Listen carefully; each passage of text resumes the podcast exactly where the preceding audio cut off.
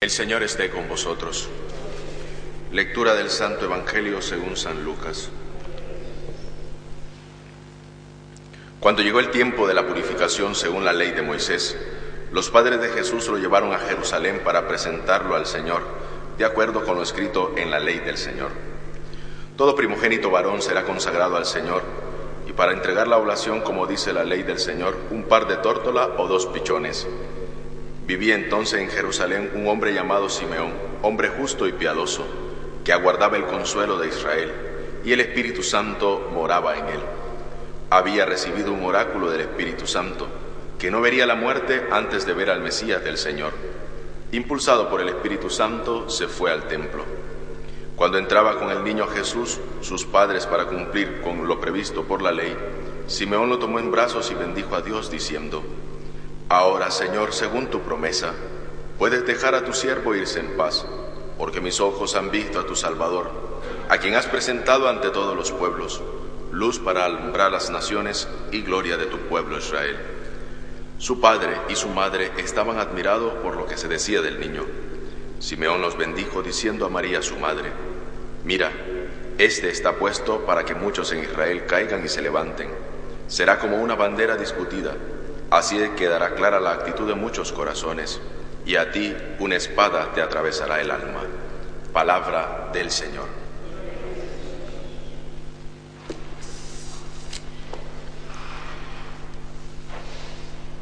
Hoy nos toca reflexionar dentro de ese quinto día de, de la Navidad, dentro de la octava de Navidad. Y nos decía la primera lectura, hay que vivir como Él vivió. ¿Y de qué manera vivió Él? Él vivió humildemente. Él fue presentado al templo humildemente también. María no era necesario que ella se purificara, porque María era la Inmaculada, la preservada, para poder dar a luz al Hijo. La lección que nos da es una lección de humildad al presentarse al templo y cumplir con el precepto de la ley de Moisés, porque ante eso María nos quiere enseñar a nosotros que tenemos que vivir como Él vivió, y es a través de la humildad. Si nosotros y en nuestro corazón existe arrogancia, lógicamente el cumplimiento del mandamiento y la ley de Dios la cumpliremos con arrogancia, no la cumpliremos con amor. Y es lo que nos enseña el Evangelio el día de hoy a nosotros, a no tener esa arrogancia. María no necesitaba la purificación porque María era la Inmaculada, había sido preservada para este momento pero ella cumple con la ley y cumple con el precepto de la purificación, porque María verdaderamente amaba a Dios con todo el alma y quería darle gusto hasta en los mínimos detalles. Por eso se presenta al templo y por eso presenta al niño en el templo. No se sentían obligados para hacerlo, pero nos sigue dando las lecciones de humildad, con que nosotros también estamos llamados a vivir. Esas lecciones de humildad que nos cuestan muchas veces, es la que este Evangelio nos deja muy claro el día de hoy, para que nosotros así tenemos que cumplir con la ley y los mandamientos de Dios. Se nos hace difícil muchas veces cumplir el mandamiento, se nos hace muy difícil, pero en los mandamientos se nos resumen en dos. Amarás al Señor tu Dios con toda tu fuerza y al prójimo como a ti mismo. En esto reside verdaderamente el trato que nosotros podemos dar a Dios cuando nos disponemos a cumplir la ley.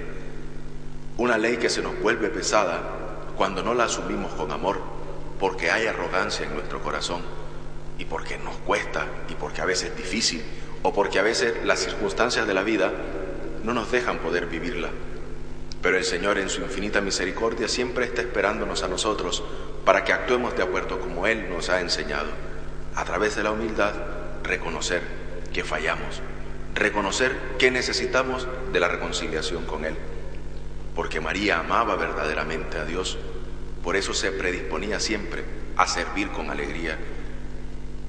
Ya vemos que al final se profetiza lo que de María sucederá al final, pero María sigue confiando en Dios.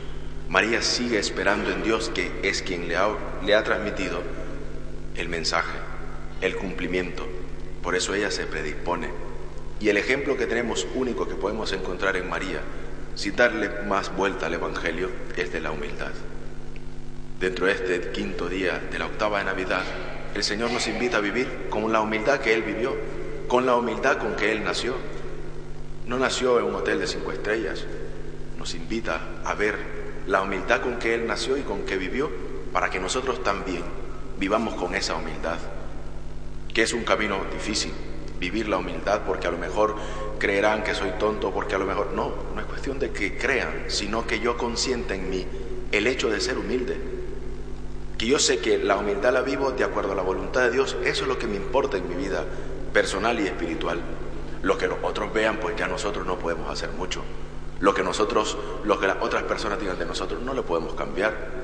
Pero yo estoy consciente de que vivo de acuerdo a lo que dice el Evangelio, vivo coherentemente con la fe y vivo de acuerdo a la voluntad de Dios. Eso es lo que hizo María al presentarse en el templo. Vivir la coherencia de la ley, asumiendo lo que le correspondía, viviendo la humildad, se presenta al templo.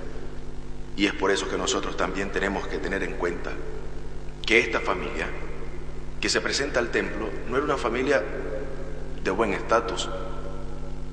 Lo dice el Evangelio, el precepto era para las familias pobres presentar dos pichones, pero se presenta una familia a la purificación y una familia tenía que presentar un cordero y estos escogen la ofrenda de los pobres, dos tórtolas.